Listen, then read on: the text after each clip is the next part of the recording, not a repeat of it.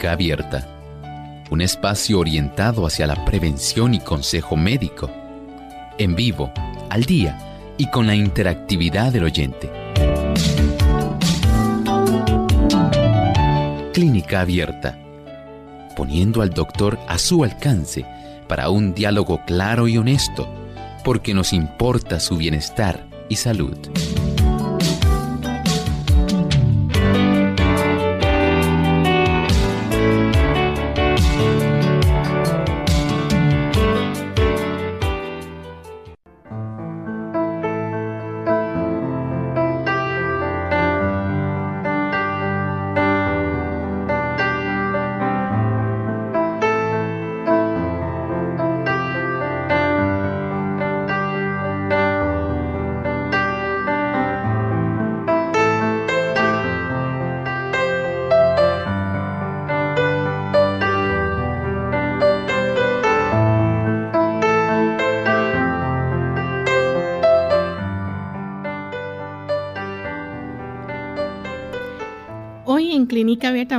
Hablando acerca de la regurgitación aórtica. Permanezcan en sintonía para que se orienten sobre este interesante tema.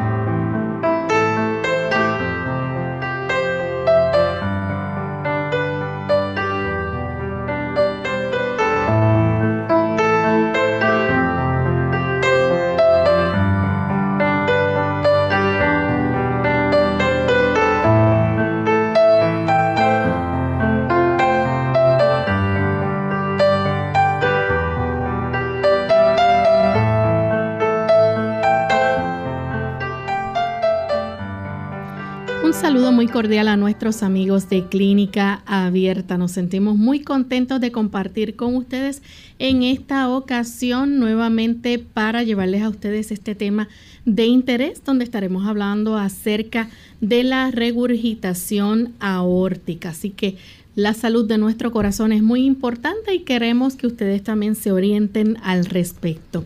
Enviamos un cariñoso saludo en el día de hoy a nuestros amigos que ya se encuentran conectados a través de nuestras redes, en Facebook, también a través del chat en nuestra página web. Les invitamos a participar de nuestro programa en el día de hoy. Pueden hacer sus comentarios, sus preguntas con relación al tema que vamos a estar discutiendo a través de nuestra página en Facebook, Radio Sol 98.3 FM, y también aquellos que nos siguen en el chat durante esta hora, pues estaremos recibiendo también esas preguntas o comentarios que tengan. Queremos enviar un saludo muy especial a nuestros amigos que nos escuchan en el país de Chile. Allá nos sintonizan a través de Plenitud 98.9 FM y máxima 99.1 FM. Así que les enviamos un cariñoso saludo. Y en compañía, como todos los días, del doctor Elmo Rodríguez, nos encontramos aquí. Saludos, doctor. Saludos cordiales, Lorraine. Estamos agradecidos al Señor por esta oportunidad tan preciosa de poder estar con nuestros amigos en este momento de salud y nos sentimos sumamente satisfechos de saber que ellos nos acompañan en este espacio de tiempo. Así es, queremos también dejarles saber que estaremos entonces hoy compartiendo con ustedes este tema, pero si ustedes tienen preguntas con relación a otros temas, les invitamos a que mañana en nuestra sección de preguntas ahí puedan hacerla. Vamos en esta hora a llevarles el pensamiento saludable de hoy.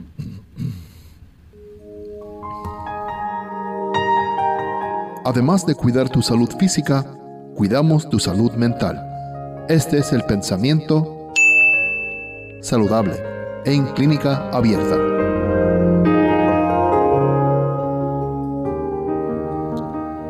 La enfermedad no sobreviene nunca sin causa. Descuidando las leyes de la salud, se le prepara el camino y se la invita a venir. Muchos sufren las consecuencias de las transgresiones de sus padres. Si bien no son responsables de lo que hicieron estos, es, sin embargo, su deber averiguar lo que son o no son las violaciones de las leyes de la salud. Deberían evitar los hábitos malos de sus padres y por medio de una vida correcta ponerse en mejores condiciones comprendemos que ciertamente hay condiciones congénitas, condiciones que pueden afectar nuestra salud, pero entendemos que la mayor parte de las situaciones de enfermedad que se desarrollan en los seres humanos obedecen más bien a procesos que pueden evitarse. Usted como un ente racional, un ser pensante, puede muy bien comprender qué cosas usted está practicando que están facilitando el que usted pierda su salud.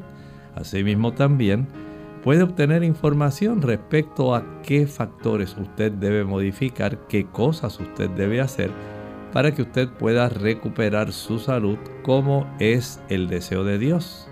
Recuerden que el Señor no desea que usted ande en sufrimiento, en enfermedad, en dolor, en distintas situaciones que aquejan, afectan al ser humano. Usted merece tener buena salud, ser feliz. Ese es el deseo de Dios para usted. Y con este pensamiento entonces damos inicio a nuestro tema en el día de hoy. Hoy vamos a estar hablando acerca de la regurgitación aórtica. Anteriormente la fiebre reumática era la principal causa de la regurgitación aórtica. Doctor, ¿de qué estamos hablando aquí? Estamos hablando de una valvulopatía. Ese es el nombre que se le da, una afección a una de las válvulas del corazón. Y en este caso es esa válvula que va a facilitar la expulsión de sangre desde el ventrículo izquierdo en dirección a la aorta. Recuerden que la aorta es nuestra arteria principal que va a brindar, llevar sangre que esté oxigenada. Esta sangre oxigenada debe entonces llegar a cada tejido del cuerpo. Y para que esto suceda, por supuesto el corazón la tiene que impulsar, pero para poder tener esa oportunidad de lanzar la sangre, impulsarla desde el ventrículo izquierdo hacia todo el cuerpo, tiene que atravesar Lorraine una puerta. ¿Lo escucho bien? Esta puerta debe entonces facilitar la salida de la sangre, pero no el retorno de ella, digamos porque la puerta se quedó entreabierta. ¿Ven? Esta es precisamente esa situación, una condición valvular de la válvula aórtica que está facilitando un trastorno porque no cierra herméticamente. Así que vemos entonces que es como, digamos, un pequeño error, ¿verdad? La incapacidad de, esta válvula aórtica de cerrarse bien. Eh, ¿Cuál es entonces la causa para que se dé o se afecta de esta manera esta válvula? Hay una serie de situaciones que pueden estar facilitando esto. Hay muchos factores que pueden eh, facilitar este cierre incompleto. Así como mencionábamos hace un momento, usted habrá notado eh, en ocasiones si visita algún centro comercial, cómo a veces esas puertas, aunque son electrónicas, y ellas se abren ante la presencia de la persona según se acerca, a veces se puede dañar el mecanismo y la puerta entonces ya no tiene un cierre completo. Y las personas pues sencillamente dicen, pues la válvula está, la puerta está dañada, entran y salen y saben que en otros casos si se quedó con un espacio muy pequeño no se puede ni entrar ni salir por ahí. Puede pasar en un elevador también. Eh, también puede pasar en un elevador, pero en este caso tenemos ahí un conjunto de factores que pueden estar facilitando que parte de la sangre que debiera ir se le llama en dirección anterógrada, debiera ir en la dirección correcta, digamos hacia el frente, pues lamentablemente parte de esa sangre va a regresar al sitio de origen. Es como si usted pensara en su automóvil, dice, bueno, yo sé que tiene que venir gasolina del tanque de la gasolina del auto hacia los inyectores para que pueda entonces llegar ese aerosol de gasolina a la cámara de combustión del pistón. Pero si hubiera un defecto en el inyector que facilitara que la gasolina en vez de ir en dirección a la cámara del pistón regresara al tanque de la gasolina, entonces usted dice, algo malo está pasando. ¿Qué le pasará a la bomba de la gasolina? Y aquí algo parecido tenemos entonces en el cuerpo del ser humano. Normalmente la sangre debe ir desde la aurícula izquierda al ventrículo izquierdo, del ventrículo izquierdo a la aorta y de ahí distribuirse hacia nuestra cabeza y hacia nuestras extremidades inferiores, incluyendo el abdomen, todo.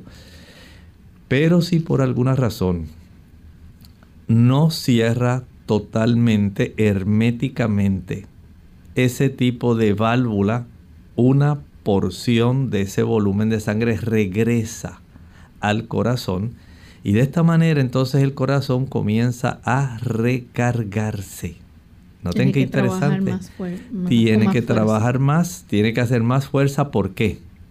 Porque nuestros ventrículos, ellos manejan volumen. Quiere decir que si en cada ocasión ellos tienen que expulsar, digamos, unos 20 mililitros de sangre, solamente estoy poniendo un ejemplo pero al impulsarla no se impulsa la cantidad total, sino que se impulsa, aunque se impulse toda, regresan por lo menos 3, 4 mililitros de regreso.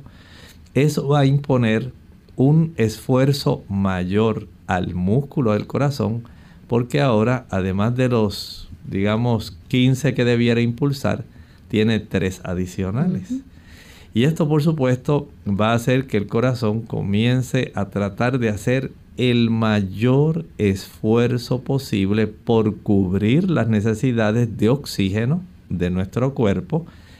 Y en ese afán, por supuesto, porque en cada bombeada, en cada latido que va a dar el corazón, siempre va a tener una deficiencia siempre va a estar impulsando menos de la que pudiera, no porque el músculo del corazón esté enfermo, sino porque una válvula, al no cerrar completamente, facilita el regreso de un volumen de sangre al área del ventrículo izquierdo y de esta manera entonces el corazón comienza a sufrir. Vamos en este momento a nuestra primera pausa. Cuando regresemos vamos a seguir con este interesante tema. Así que no se vayan, ya volvemos. Un mal silencioso. Hola, les habla Gaby Zabalúa Godard con la edición de hoy de Segunda Juventud en la Radio, auspiciada por AARP.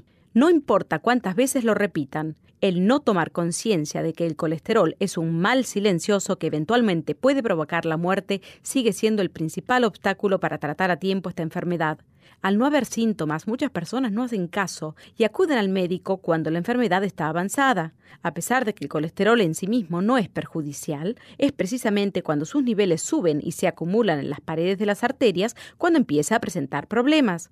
En estos casos, evita la ingesta excesiva de azúcar y derivados. Aumentar el consumo de fibras, controlar el peso e iniciar un programa de ejercicios puede ser suficiente para bajarlo. Sin embargo, en algunos casos el colesterol elevado no es solamente consecuencia de malos hábitos alimenticios, sino de una alteración genética heredada. Otro factor indirecto que puede estar relacionado con el aumento del colesterol es el estrés la edad y el tabaquismo.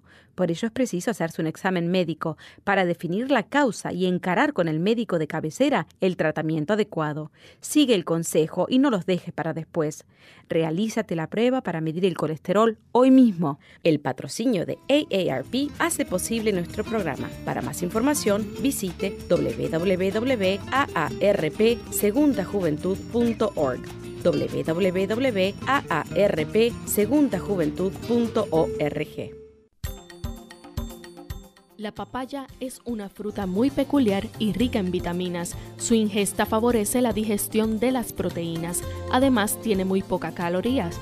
Comerla a mordiscos ejerce una acción blanqueadora sobre los dientes. También protege la piel del envejecimiento producido por las radiaciones solares.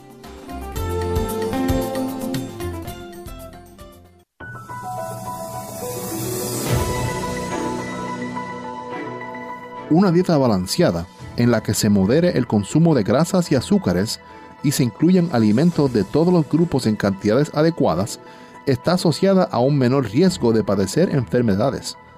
Las frutas y verduras son los alimentos más saludables que hay y son especialmente importantes en la dieta de los niños, pues aportan gran cantidad de vitaminas, minerales y fibra.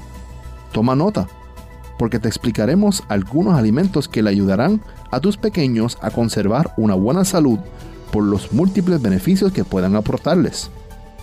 Coliflor y brócoli. Dos de las verduras que más vitaminas, minerales y propiedades aportan. Ambas son una excelente fuente de fibra. Contienen grandes cantidades de ácido fólico y aportan vitaminas A, C y vitaminas del grupo B y minerales destacando especialmente el calcio, potasio y fósforo. Calabacín.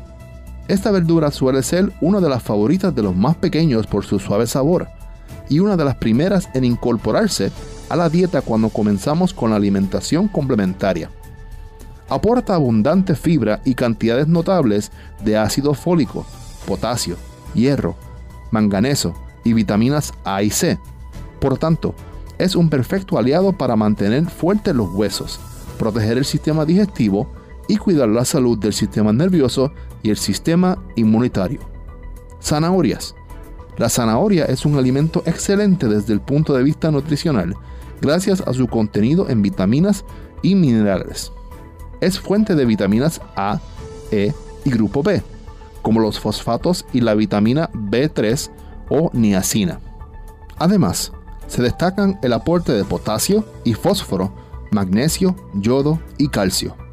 Alcachofas, una verdura conocida por sus múltiples propiedades, especialmente por proteger frente a enfermedades cardíacas y reducir el colesterol.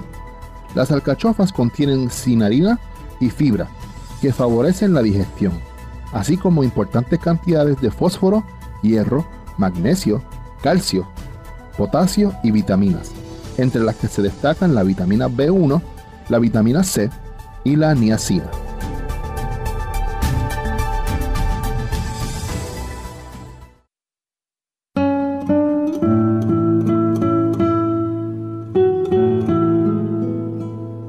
Resulta paradójico que a todo el mundo le traiga la idea de vivir muchos años, pero a nadie le haga la menor gracia envejecer.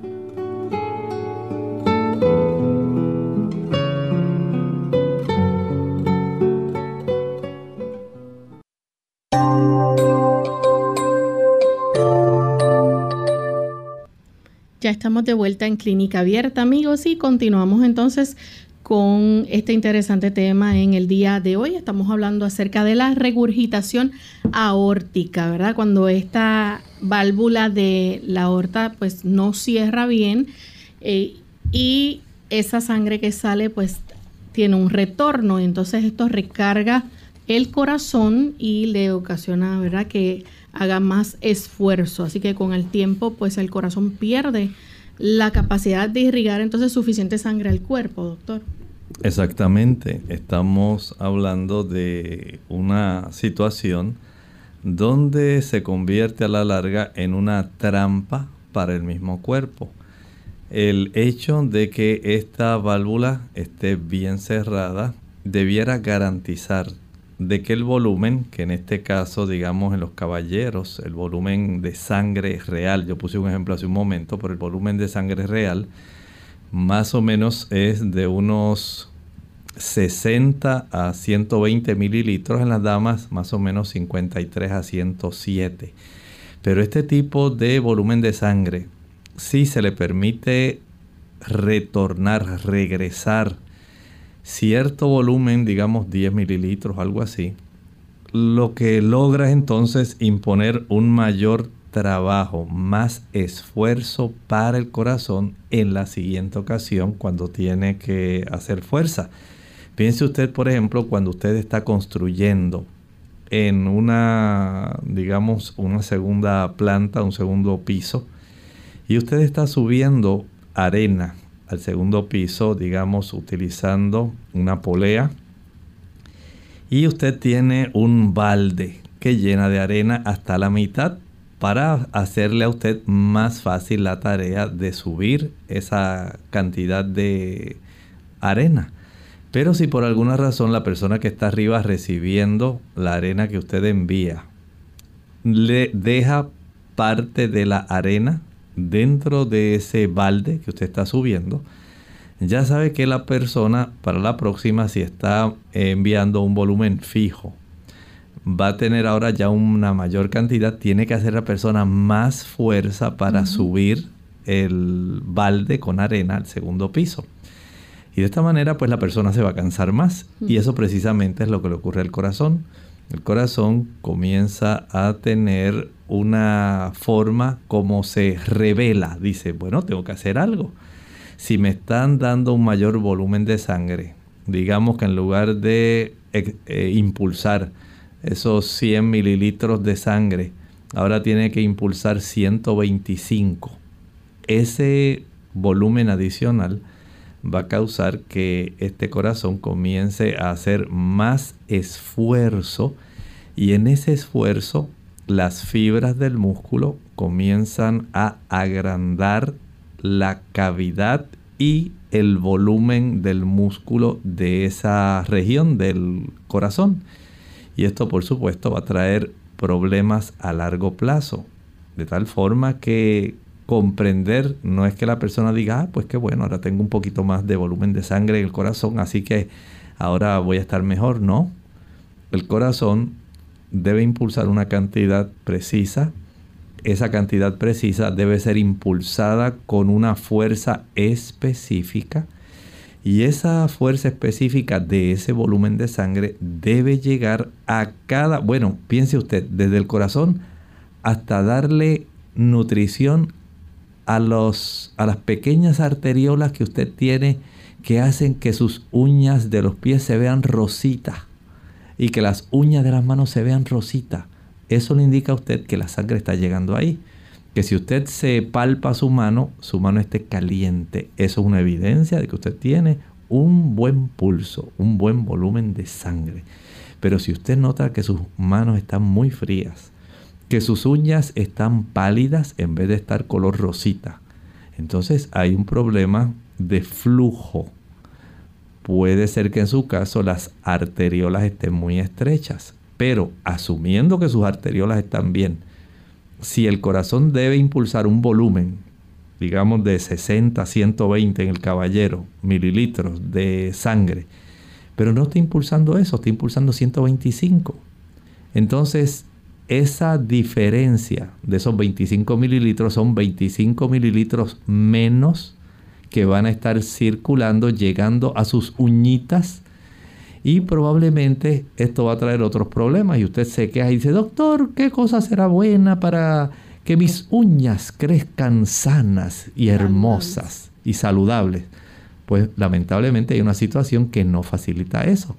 Y precisamente de eso queremos hablar hoy, la regurgitación aórtica.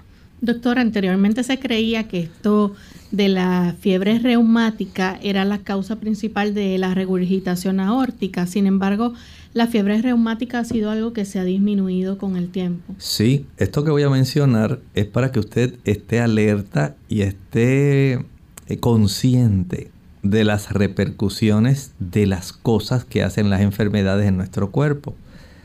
¿De dónde se origina la fiebre reumática, Lorraine? Es una bacteria. Esa bacteria, ¿dónde se aloja? primeramente en nuestra garganta. Y usted empezó con una infección de amígdalas. El estreptococo beta hemolítico es el que produce esa amigdalitis bacteriana, que si no es bien controlada y digamos como ocurre en muchos niños, el niño la sufre este mes, usted lo llevó al médico, pero las condiciones que facilitó lo mismo están el próximo mes. Y el niño vuelve, otra vez y recae. Y en un año él puede tener hasta 6, 7 infecciones de las amígdalas. Y usted dice, ay, pero ¿cómo es posible que el niño en esta edad esté sufriendo de amigdalitis? No es posible tanto que lo llevo al médico. ¿Por qué no le dan un medicamento que de una vez le quite para siempre este problema? Bueno, es que el problema es que la bacteria se aprovecha del ambiente que usted le propicia. Y si este niño come mucho azúcar y el niño no se protege, no tiene buenas eh, medidas de higiene en su vida personal, esto va a estar ocurriendo y si a su alrededor hay adultos que tienen infecciones también de garganta, es más fácil que el niño desarrolle esto. Así que el niño desarrolló la infección de garganta, no fue bien manejada, la sufre con mucha frecuencia estas bacterias comienzan a circular en la, sangre. Y por supuesto tienen que ir por todo el cuerpo. Lamentablemente comienzan a afectar el corazón. Esas bacterias se alojan en estas áreas valvulares del corazón y comienzan ellas a producir cambios por las el desarrollo de inflamación e infección en esa zona del corazón. ¿Qué usted cree que le va a pasar a su hijo? Empezó con un ataque de amigdalitis, tenía esta amigdalitis bacteriana, pero ahora va a desarrollar un proceso de daño en sus válvulas del corazón. Y parte de este proceso es entonces que haya un cierre incompleto de esa válvula, por lo cual su niño a largo plazo y probablemente por el resto de su vida, a no ser que haga ciertos procedimientos, el niño va a estar padeciendo esto. Por eso entonces el advenimiento de los antibióticos fue muy importante. No quiere decir que los niños actualmente no se infecten quiere decir que sufren menos, porque el antibiótico ha sido un beneficio en ese aspecto para contrarrestar el daño que pudieran causar las bacterias que circulan cuando el niño tiene un proceso bien infeccioso. Y en este caso de amigdalitis, usted ha visto esos niños que las amígdalas se le forran, así se le ponen blancas y el niño casi no puede hablar y ronca mucho tiene mucha fiebre y se le palpan los nódulos y usted dice, ay, pero qué terrible cómo está mi niño.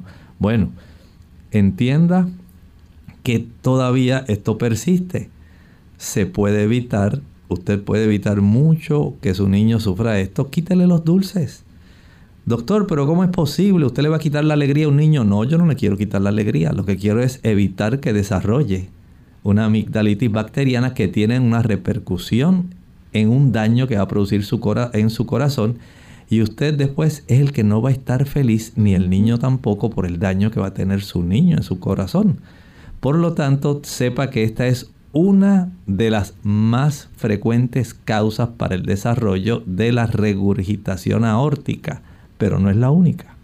Así que hay otras eh, infecciones o enfermedades que pueden desarrollar entonces o pueden ayudar a desarrollar lo que es la regurgitación aórtica, por ejemplo, la espondilitis anquilosante. Este es un tipo de artritis crónica que generalmente afecta más la espina dorsal, la parte baja de la espina dorsal. Eh, la persona básicamente sufre, tal como le dice la palabra, una anquilosis. Esta persona ya no puede moverse igual. Mm va a sufrir bastante limitación del movimiento de su espina dorsal. Y la persona pues puede adoptar una postura que trata de ser digamos la más cómoda para ella pero la misma deformidad que le produce este tipo de artritis crónica va en cierta forma a desviar su columna. Esta persona va a padecer de muchos dolores especialmente de la parte baja de la columna y de las articulaciones de la cadera. En ese aspecto es otra de las causas por las cuales se puede desarrollar esta ineficacia en el cierre indebido de estas válvulas, de esta válvula del corazón. Tenemos entonces lo que se le conoce como la disección aórtica. Esta es otra situación diferente. Aquí tenemos las, la aorta, tiene unas capas que la componen. La capa íntima, tiene la capa muscular, la capa más externa. Y puede ocurrir que por algunas causas pueda comenzar a separarse algunas de esas capas. Y esto puede causar también afección en la zona de la válvula aórtica.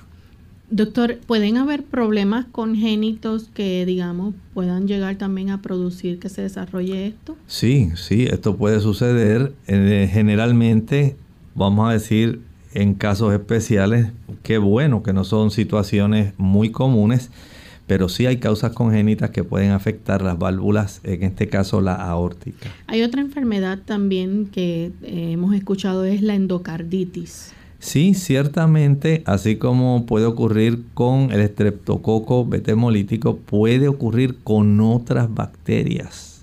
Puede también ocurrir con virus que pueden facilitar la inflamación de la parte interna del corazón y pueden traer eh, serias afecciones al músculo cardíaco y también a las válvulas del corazón.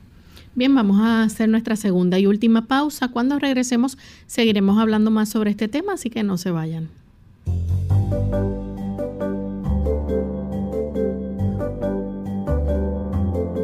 Prevención es salud.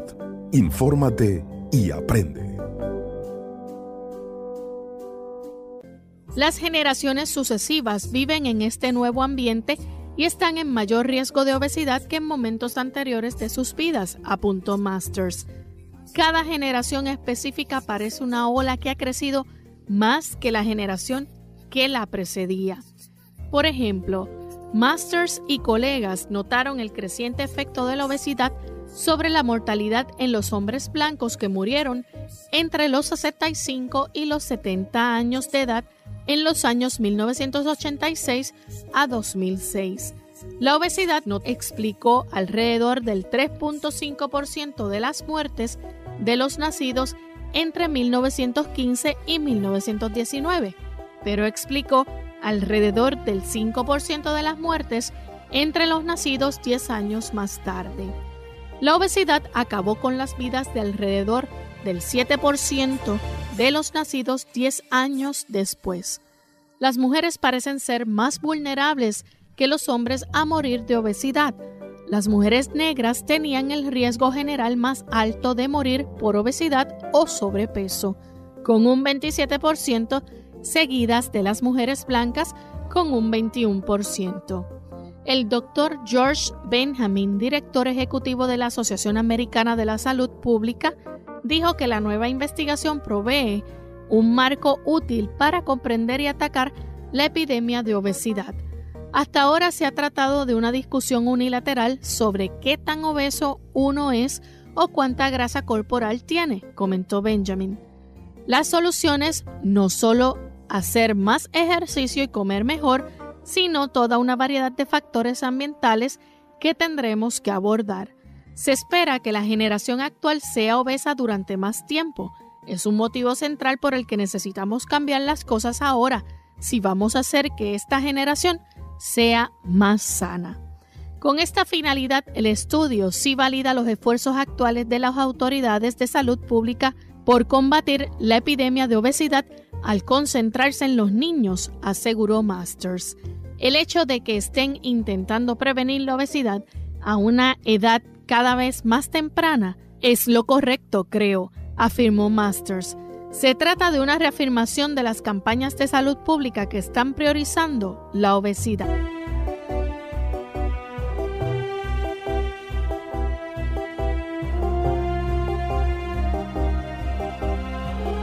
Insuficiencia cardíaca.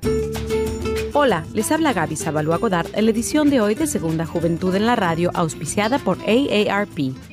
Al hablar de un tema tan mencionado pero a la vez tan poco conocido como lo es la insuficiencia cardíaca, es primordial empezar por lo más importante. ¿Qué es? Como probablemente ya hemos escuchado, la tarea principal del corazón es bombear sangre todo el organismo para que los tejidos se oxigenen. El problema radica en cuando este músculo falla y no es capaz de enviar sangre a todo el cuerpo, proporcionando la insuficiencia cardíaca. Aunque la insuficiencia cardíaca significa que el corazón no bombea sangre tan bien como debería hacerlo, esto no significa que se detiene totalmente. A diferencia de un ataque al corazón, se puede ser repentino, la insuficiencia cardíaca se desarrolla gradualmente sobre el curso de los años, cuando el corazón pierde su habilidad para bombear. Debido a que los síntomas empiezan a aparecer años después de que el corazón empiece a fallar, muchas personas pueden no estar alertas. Los síntomas más característicos son la dificultad para respirar, la fatiga o cansancio y la hinchazón de las piernas. El diagnóstico de una insuficiencia cardíaca la hace un médico especializado a través de una medición de la presión arterial, un electrocardiograma, una radiografía del tórax o un análisis de sangre. El patrocinio de AARP hace posible nuestro programa. Para más información, visite www.aarpsegundajuventud.org. Unidos con un propósito, tu bienestar y salud. Es el momento de hacer tu pregunta llamando al 787-303-0101 para Puerto Rico, Estados Unidos 1866-920-9765 y llamadas internacionales al 787-763-7100 o al 787-282-5990. Clínica Abierta, trabajando para ti. Clínica Abierta. Ya estamos de vuelta en Clínica Abierta, amigos. Hoy estamos hablando acerca de la aorta, ¿verdad? La regurgitación aórtica específicamente es cuando, ¿verdad? La capacidad de la válvula aórtica de cerrarse y hace pues que la sangre fluya de vuelta dentro del ventrículo izquierdo. Y antes de la pausa estábamos hablando precisamente de otras afecciones que pueden ocurrir y que pueden hacer que se desarrolle también lo que es la regurgitación aórtica. Mencionamos la espondilitis anquilosante, la disección aórtica, los problemas congénitos, la endocarditis, pero no son los únicos. Hay un problema, doctor, que es bastante frecuente en las personas y lo vemos comúnmente, la presión arterial alta. Sí, aquí tenemos una situación que también puede colaborar de acuerdo a cómo a veces se aumenta el tamaño del ventrículo. Pudiera esto facilitar un cierre incompleto. Según usted nota que el volumen va aumentando, esto puede ocasionar cierto tipo de deformidad y esa deformidad puede contribuir a que haya una, eh, digamos, un cierre que no sea hermético. Y de esta manera la presión arterial eh, descontrolada a largo plazo puede ser causa de este problema. También Está lo que se conoce como el síndrome de Reiter. Eh, este tiene que ver con la artritis. Activa, sí. Y también el síndrome de Marfan, que tienen que ver como el colágeno en nuestro cuerpo eh, va a facilitar cierto tipo de trastornos de eh, las articulaciones y otras áreas que debieran ser, digamos, más mm, tener una consistencia van a ser mucho más flexibles y esto puede alterar eso. Igualmente hay infecciones como la sífilis, Lorraine, que pueden trastornar esa válvula. Hay otro tipo de afecciones autoinmunes como el lupus eritematoso y también los, los traumas en el pecho. Cuando una persona se cae de frente eh, de cierta altura eh, si usted va en un automóvil y sufre un impacto, un choque muy fuerte, donde usted se golpea con el volante de su automóvil, eh, con la parte frontal. a pesar de que usted tenga la bolsa de aire y todas esas cosas, el traumatismo en ocasiones es sumamente severo y esto pudiera contribuir a esa situación.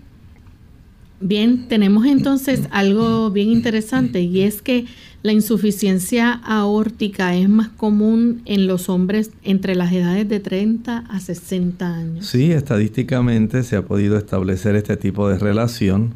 Por lo tanto, si usted comienza a desarrollar, digamos, el cuadro clínico o la sintomatología que vamos a hablar en breve, ya usted sabe si tiene esa edad, preocúpese, vaya al médico y pídale que eh, especialmente el cardiólogo lo pueda atender.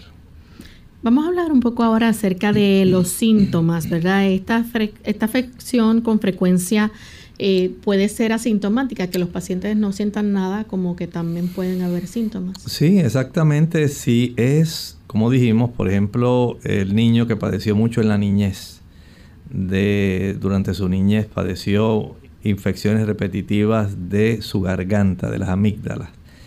A largo plazo no porque usted sufrió una infección ya desarrolló este problema, pero ya le ocurre la segunda, le ocurre la tercera infección. Y escuchamos madres que dicen, ay, mi hijo no sale del pediatra, mira que nada más casi mensualmente ahora está teniendo estos problemas de las amígdalas y ya es tanto que hasta el pediatra ha sugerido que se pueda operar de las amígdalas pero mi hijo no quiere y yo no quiero y bueno, hay tantas cosas que ocurren con el transcurso del tiempo. Esto puede dañar, igualmente ocurre la espondilitis anquilosante, eso no se desarrolla eh, necesariamente de un día para otro, ni en la niñez, toma tiempo. Y en ocasiones eh, hasta la edad adulta es que comienza esto a manifestarse. Eh, ya el síndrome de Marfan es diferente y los problemas congénitos del corazón. Pero las infecciones que producen endocarditis, el desarrollo de hipertensión arterial, la sífilis, el lupus, eh, generalmente ocurre más en personas de esa edad. En los caballeros, pues por alguna razón que no se puede precisar, ocurre esto con más frecuencia. Hay síntomas que aparecen lentamente, o sea, gradualmente van a ir dando señales. Eh, por ejemplo, lo que es el pulso saltón. Sí, este no solamente el pulso saltón. Recuerde que al haber una cantidad de sangre que se está bombeando, se está impulsando, pero ahora es mayor el volumen, ya no son, digamos, 60 a 120 mililitros, ahora tenemos 125, 150. Ese volumen que trata de ser impulsado va a requerir que el corazón haga más fuerza y esa fuerza se transmite en la presión de pulso. Y cuando usted, por ejemplo, se toma el pulso radial, ese que usted tiene ahí en la zona de la muñeca, donde casi todo el mundo se toma el pulso, va a notar que se realiza con mucha fuerza y usted nota cómo sube, se expande esa región a consecuencia de que el volumen, aunque es un poco menor, pero la fuerza es mucho mayor, hace que se transmita desde la aorta a través de las subclavias, de la arteria brachiocefálica, todo eso, el tronco, tronco brachiocefálico, se pueda transmitir esa fuerza en la onda de pulso y usted va a notar ese pulso saltón. Pero a veces, Lorraine, puede ser que se desarrolle dolor de pecho, tipo anginoso. Es menos frecuente que el pulso saltón, pero puede ocurrir. La persona puede sufrir desmayos. Si no hay un volumen de sangre que llegue suficiente a la zona de la cabeza, entonces nuestro sistema nervioso va a sufrir. Sí, porque si en lugar de recibir de 60 a 120 en los caballeros, usted lo que está recibiendo, digamos, es una cantidad de 80. Una cosa es lo que maneja el corazón y otra cosa es el volumen efectivo que usted necesita para suplir con oxígeno las células del cerebro. Y esa insuficiencia, porque tiene ahora un volumen menor, un volumen menor que es impulsado, un volumen mayor dentro del eh, área del ventrículo. Pero la eficiencia del corazón se ve contrarrestada por la cantidad de sangre que retorna. Así que si el corazón debía impulsar 125, pero en realidad lo que sale porque retorna cierta cantidad, digamos, es una cantidad de, 25, de 75 eh, mililitros, entonces el cerebro se quedó corto en el suplido de sangre oxigenada. Y esto puede facilitar que haya desmayos y que también se desarrolle cansancio. El cuerpo en términos generales no va a tener un buen suplido de oxígeno, por lo tanto se va a manifestar también en forma de cansancio. ¿Puede esta persona, por ejemplo, tener entonces fatiga, dificultad para dormir, para respirar? Sí, todo esto puede eh, manifestarse, palpitaciones, dificultad para dormir, dificultad para respirar. La persona puede notar en ocasiones que se le hinchan los pies, se le hincha el abdomen, se le hinchan las piernas. Comienza un trastorno general que todo ha comenzado sencillamente porque no podemos estar facilitándole al cuerpo, a todas las partes del cuerpo, un volumen que sea adecuado y además de ser un volumen inadecuado, es menos oxigenación. La persona entonces pudiera tener un pulso irregular o rápido.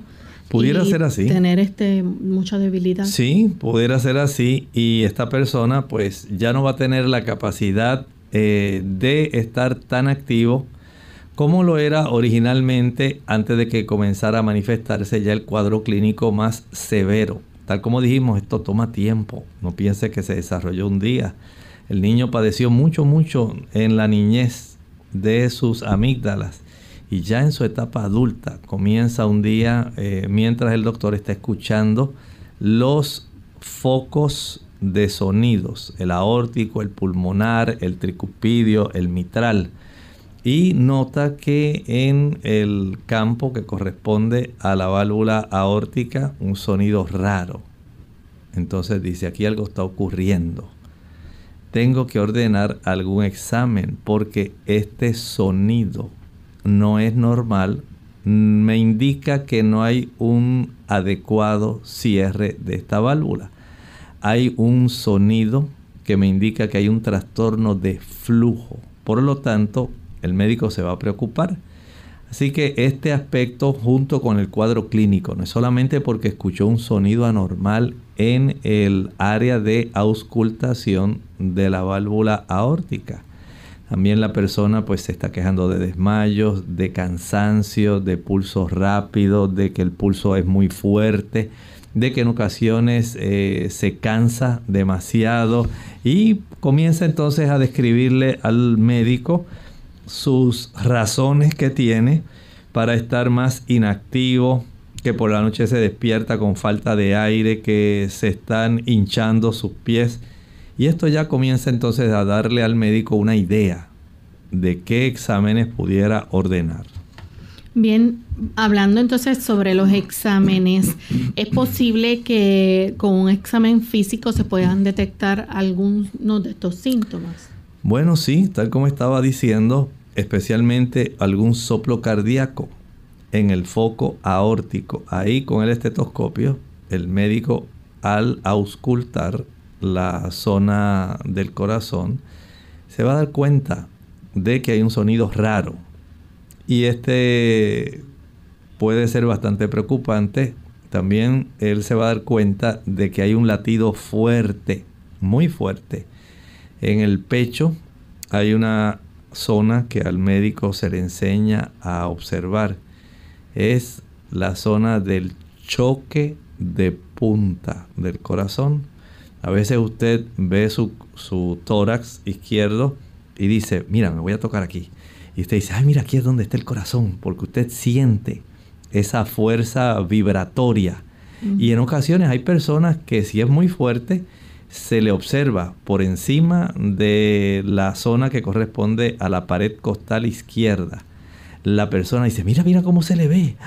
Como que se le levanta un poquito, mira, mira, se le nota ahí como que, ay, ay, mira, ay, qué curioso. Eso puede estar ocurriendo en esta persona. También la persona en ocasiones, si el, la fuerza que está haciendo el corazón por impulsar la sangre es mucha, la persona puede tener meneo de la cabeza al ritmo de los latidos cardíacos. Y esto ya pues nos dice que es una situación bastante seria, porque usted sabe que normalmente esto no va a ocurrir. Una persona no va a mover su cabeza según el corazón vaya sufriendo o vaya ejerciendo ese impulso de la sangre. Los pulsos fuertes en los brazos y en las piernas, recuerde que se está transmitiendo, aunque es un volumen menor, pero se está eh, impulsando con mayor fuerza. Y esto hace que se sienta mucha mayor eh, fuerza cuando usted palpa. Es interesante, doctor, porque a veces cuando nos damos un golpe o una cortadura, eh, podemos sentir ahí los latidos del corazón. Así es, porque en el proceso, cuando eso ocurre, se desarrolla un proceso inflamatorio. Ese proceso inflamatorio atrae una mayor cantidad de células, pero para que esas células lleguen, tiene que eh, ocurrir una mayor cantidad de flujo hacia esa área, mm. se tienen que hacer más permeables las arteriolas para que salga una mayor cantidad de células blancas para manejar la inflamación, porque hay una serie de elementos que se desarrollan de prostaglandinas, interleuquinas, hay una serie de elementos que van a estar eh, facilitando este tipo de proceso y hace que uno sienta eso. Pero en este caso es diferente. Aquí nosotros estamos ah, hablando más bien con una deficiencia y se le obliga al corazón a impulsar con mucha más fuerza, como si estuviéramos eh, facilitando que un caballo tuviera que hacer más fuerza y entonces le damos más latigazos y ahí el caballo hace más fuerza por el dolor que siente algo así está ocurriendo con el corazón, aunque no está impulsando un mayor volumen de sangre, pero la fuerza que tiene que hacer para compensar la deficiencia de transporte de oxígeno es lo que da mucho del cuadro clínico de este paciente. Las personas que, por ejemplo, este, padecen de la presión arterial baja. Puede ocurrir, saben que estas personas pueden tener una presión arterial diastólica como dicen las personas, la de abajo. Saben que la presión se expresa en forma de una fracción. El numerador es la sistólica cuando el corazón está impulsando, pero la diastólica es la de descanso. Y en este caso va a ser un poco menor porque sencillamente al reposar ya va a tener un volumen de sangre más eh, previo a la cantidad que debe estar llegando de los pulmones oxigenada. Y esto va a hacer esa diferencia eh, en la presión de pulso y en la presión de esta área que sencillamente se va a afectar por motivo de este trastorno. ¿Puede haber presencia de líquido en los pulmones? Puede ocurrir cuando estas personas, eh, dependiendo del grado de regurgitación, esto puede traer trastornos eh, en la circulación pulmonar. Y por supuesto la persona esto lo va a sentir especialmente eh, facilitando una discapacidad en términos de la forma como va a poder tener los procesos ventilatorios, porque ahora tenemos una circulación que congestiona los pulmones, no circula de una manera adecuada eh, porque el mismo corazón le dice, espérate, no puedo manejar tanto volumen que viene de los pulmones con sangre oxigenada, porque la aorta me está devolviendo una cantidad de sangre, así que detén ahí el proceso de envío de sangre oxigenada, porque ahora estoy recargado, le dice el ventrículo a los pulmones y esto hace que esa circulación se vaya recargando. Ya en los eh, pocos minutos que nos quedan, doctor, ¿cuáles son los exámenes que pueden entonces hacerse para diagnosticar esta condición y que pueda aparecer? Se le puede hacer una angiografía aórtica. Uno de los más útiles es el ecocardiograma. Este puede detectar fácilmente los problemas de las válvulas, un cateterismo, también una resonancia magnética, una ecocardiografía transtorácica también se puede hacer. Eh, son los eh, estudios de imágenes los que más aportan información y el tratamiento, por supuesto, es variable. Por ejemplo, hay personas que no necesitan ningún tipo de atención médica porque la digamos esa capacidad de daño que se ha desarrollado es muy leve. Pero hay otras ocasiones en que hay que tratar, por ejemplo, la presión alta de la persona, hay que atender esa hipertensión. Si hay problemas directamente de mm, insuficiencia cardíaca congestiva, hay que atender eso. No se puede decir que porque la persona... ¿Y eso se corrige con cirugía? Bueno, en los casos más extremos, cuando ya la regurgitación aórtica es muy grave, entonces sí se puede requerir la cirugía para ayudar a que esta persona pueda tener una vida lo más normal posible porque se puede reemplazar esa válvula. Mm. Pues agradecemos, doctor, por esta orientación que nos ha dado hoy respecto a este tema. A ustedes, amigos que han estado en sintonía, también les agradecemos y queremos invitarles a aquellos que nos están siguiendo que en el día de mañana vamos a tener nuestro segmento de preguntas donde usted puede hacer su consulta. Así que si tenía alguna pregunta con relación a otro tema, mañana es el día de compartirla. Vamos entonces a finalizar con este pensamiento bíblico. En la Sagrada Escritura, el libro Apocalipsis, hablando de la apertura de los sellos, estamos viendo que en el sexto sello comienzan unas señales cósmicas. Saben que estas señales cósmicas comenzaron a desarrollarse a partir de 1755, muy cercano ya al tiempo cuando iba a comenzar el juicio investigador ese proceso que ya Daniel había anticipado, que comenzó el 22 de octubre de 1844. El Señor había comenzado a dar señales, tanto en el 1755, 1833, fueron años que marcaron, fueron dando señales de aviso, así como usted comienza a notar señales de que se está acercando próximamente a la ciudad. Y usted nota que dice San Juan, Puerto Rico, 46 kilómetros de distancia. Después hay otra que dice San Juan, más o menos 30 kilómetros. San Juan, 22 kilómetros. Ya usted sabe que se va aproximando. En el camino, aunque no haya llegado, estas señales que se desarrollan durante el sexto sello nos hablan no solamente de la proximidad del evento del juicio, sino de la proximidad del retorno de Jesús por segunda vez. Bien amigos, nosotros nos despedimos y será entonces hasta el día de mañana a la misma hora en otro programa más de Clínica Abierta. Con cariño compartieron el doctor Elmo Rodríguez Sosa y Lorraine Vázquez. Hasta la próxima.